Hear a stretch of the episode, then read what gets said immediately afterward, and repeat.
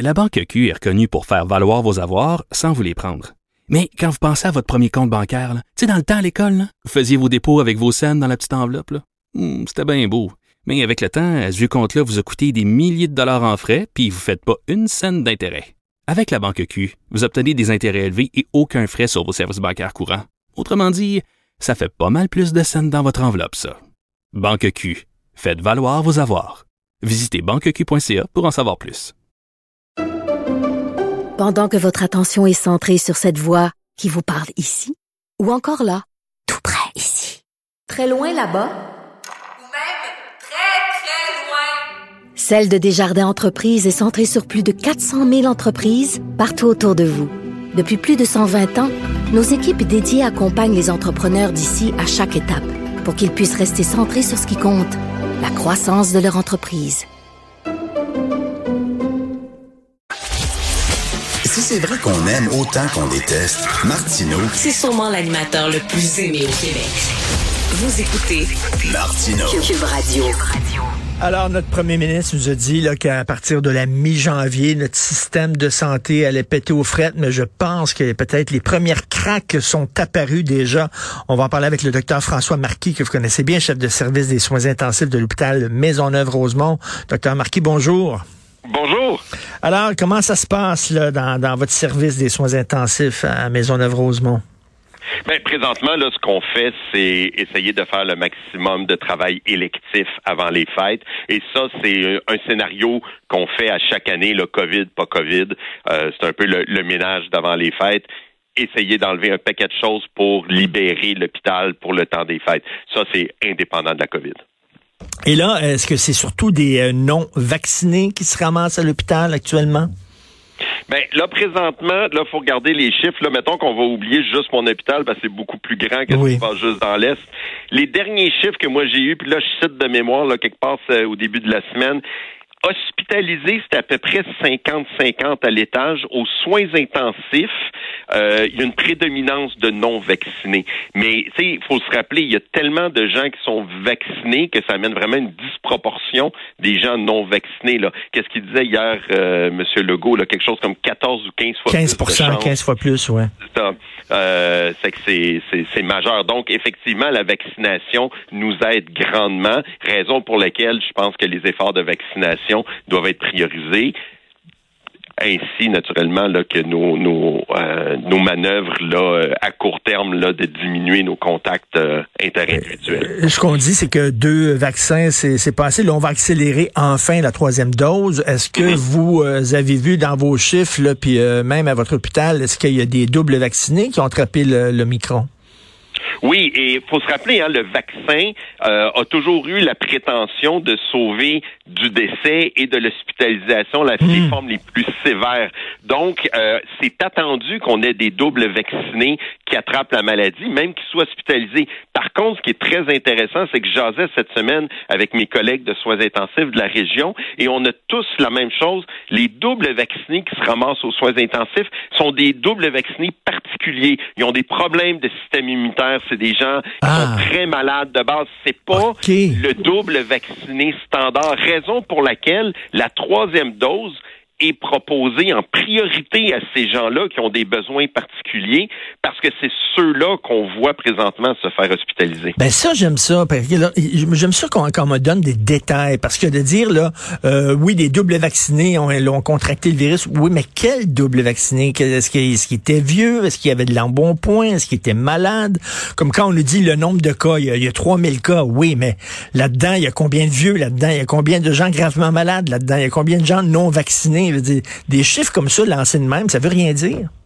Non, effectivement, il faut les contextualiser et ça permet aussi de, de comprendre la priorisation du gouvernement qui se fait pas juste sur OK, on a inventé un ordre puis ça va être comme ça. Il y a une logique en arrière de ça. La santé publique lance pas juste une priorisation parce qu'il faut commencer à quelque part. Et on voit que la pression est là. Et moi, ce que j'ai entendu hier qui m'a vraiment fait plaisir, c'est qu'ils ont dit Si on a des ressources de plus, s'il y a des régions où ça va très bien, on n'attendra pas nécessairement que tout le monde soit au même endroit. Non, non. S'il y a une zone où ça va vite, ben, coudon, on vaccine, on vaccine et on va descendre le maximum de gens. Hein, et ils l'ont dit, on va chercher des gens supplémentaires pour vacciner. On ne veut pas dégarnir non plus les gens qui travaillent dans les hôpitaux. Mais si on est capable d'arriver à au-dessus de 100 000 injections par jour, on s'empêchera pas, on va pas bouder notre plaisir. Là. Il n'y a pas de limite. Ce que j'ai compris, c'est on y va. Et présentement, ce que j'ai entendu aussi, c'est que la machine n'est même pas encore utilisée à sa pleine capacité. Donc, ça veut dire, gens de la population, si vous êtes, euh, si vous avez accès à une troisième dose, que vous êtes dans le public cible, ben allez-y. Et, moi, je peux vous dire que juste, ça c'est ma petite histoire, mais nous, euh, comme euh, travailleurs de la santé, on nous offre la troisième dose et c'est vrai que les rendez-vous sont très accessibles et qu'on les a très rapidement. Donc, si vous êtes sur ceux euh, de ceux qui ont accès à la troisième dose, allez-y, c'est le temps là. Est-ce que vous étiez d'accord avec François Legault qui dit euh, euh, qui a justifié en fait sa décision de permettre la troisième dose à certaines personnes plutôt que d'ouvrir ça tout de suite à tout le monde? Ben, il y, a une logique en arrière de ça. Donc, bon, il y, a ceux qui ont déjà eu la deuxième dose qui est assez récente. Je pense que eux, c'est un cas particulier. Maintenant, euh, je pense que c'est vraiment ce qu'on voit nous autres dans les hôpitaux là, c'est vraiment les gens euh, qui, ont, qui ont des besoins un peu plus particuliers qui sont qui semblent être les plus touchés. Je pense que le plus tôt on va arriver à vacciner tout le monde, le mieux ça va être. Mais encore une place pour la priorisation. Maintenant, si les plages ne sont pas utilisées à 100% je pense que M. Legault va dire on, on ouvre à plus de gens. Je pense que le message qu'il faut retenir, c'est ils sont prêts à accélérer la cadence dès que ça va être euh, raisonnable de le faire. C'est leur but, je crois, de, ce que j'ai compris, mhm. c'est vraiment d'accélérer au maximum la cadence de vaccination. Docteur François Marquis, vous, vous euh, parlez avec vos collègues euh, à cafétéria, j'imagine vous me comme dans n'importe quel autre bureau. ça a été perçu comment quand le premier ministre dit ben, ça va bien, on va permettre des rassemblements à 20. Vous autres, vous étiez au front, est-ce que les gens se sont dit qu'est-ce qu'il fait là? c'est plus complexe que ça. Euh, c'est certain que nous, on est très centré santé physique, contagion, microbiologie. On s'est tout dit, ouais, c'est pas mal.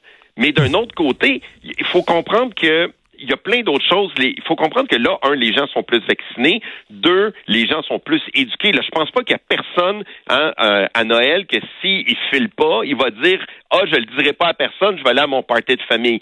Cette éducation-là est faite. Et je pense qu'il y a déjà beaucoup de personnes qui avaient qui n'avaient pas l'intention de profiter du vin, disons. Hein, je regarde, moi, dans ma famille, on avait déjà réduit ça au minimum. La plupart des gens dans le système de santé, on veut pas être euh, cause de contagion. C'est que souvent, on avait déjà limité ça. Mais c'est certain qu'on regarde ça en se disant, ouais, ça, ça dépend juste. Il faudrait pas qu'un micron arrive trop de bonheur. Et là, ben, on a mais c'est ça. Mais maintenant, bon, on, ramène ça à 10. C'est juste qu'il faut pas oublier aussi que euh, les, gens, il y, a de multiples variables qui vont nous dire qu'est-ce qui va arriver avec le temps des fêtes. La contagiosité de Micron est assez impressionnante selon les, premiers chiffres disponibles. Euh, c'est certain qu'on peut pas négliger ça, mais moi j'ai vraiment, on va dire que je suis peut-être un peu idéaliste, mais je pense que la grosse majorité des Québécois ont compris que à Noël, va falloir euh, mettre la pédale douce. Il y a les tests rapides, il y a l'éducation des gens. Euh, je pense que ça aussi, c'est des variables qui étaient rentrées euh, dans la réflexion de l'équipe du premier ministre. Euh, moi, je m'accrochais. Je, vous parlais de santé mentale, puis je vous avoue que j'ai les genoux qui flanchent ces temps-ci. Puis je suis assez down. Je m'accrochais au moins en disant, ben Omicron, oui, il est plus contagieux, mais il est pas aussi puissant que Delta. On s'en va dans, la bonne direction. Mais là, euh, c'est tombé aujourd'hui, le Imperial College of London qui dit non, selon selon nos, études, là, il est aussi fort que Delta. Non. Donc, plus contagieux, et aussi fort que le Delta. C'est des très mauvaises nouvelles. Ben, c'est une étude. Et, là, il faut, faut, faire attention. Est-ce que c'est des études in vivo, in vitro, des études rétrospectives, prospectives? Il y a beaucoup de jargon là-dedans. Je dis pas qu'ils n'ont pas raison, mais il y a aussi beaucoup d'autres données.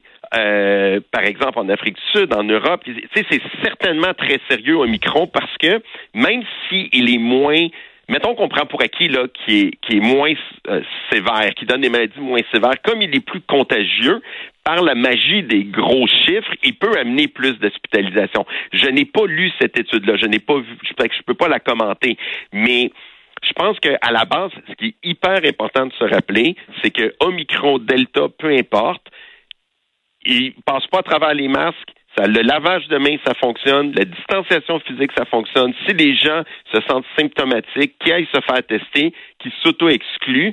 Et c'est en brisant la chaîne de contagion qu'on peut contrôler Omicron.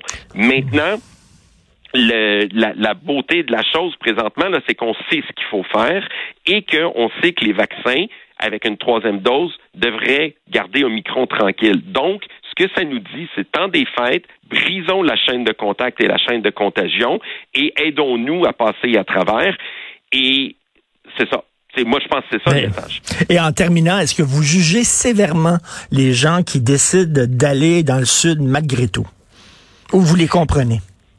Ben, y a, y a, je suis un être humain, là. Je peux comprendre les êtres humains puis de voir qu'à un moment donné, ça. Ce que j'espère de ces gens-là, c'est que, un, euh, s'ils ont des conséquences là-bas, qu'ils sont obligés de rester là-bas, ben ils vont comprendre qu'ils ont fait un choix et qu'après, bon ben, tu sais, entre le temps, dans les prochaines semaines, le gouvernement canadien il l'a dit qu'il pouvait changer d'idée, qu'il pouvait changer de euh, son fusil d'épaule. Donc, j'imagine que ces gens-là sont prêts à accepter les conséquences potentielles. Mais au-delà de ça, J'espère que c'est des gens qui vont effectivement se faire tester, puis que quand ils vont hmm. revenir, euh, ils vont être extrêmement vigilants sur leurs symptômes. C'est la seule chose que moi je peux souhaiter comme citoyen, de me dire, ben, j'espère que mes concitoyens vont être responsables, euh, puis qu'ils vont accepter euh, les conséquences. Tout à fait. Puis si jamais ils ferment les frontières ici, puis sont poignés là-bas, j'espère qu'ils chialeront pas en disant venez nous chercher, parce qu'ils sont allés là en toute connaissance de cause.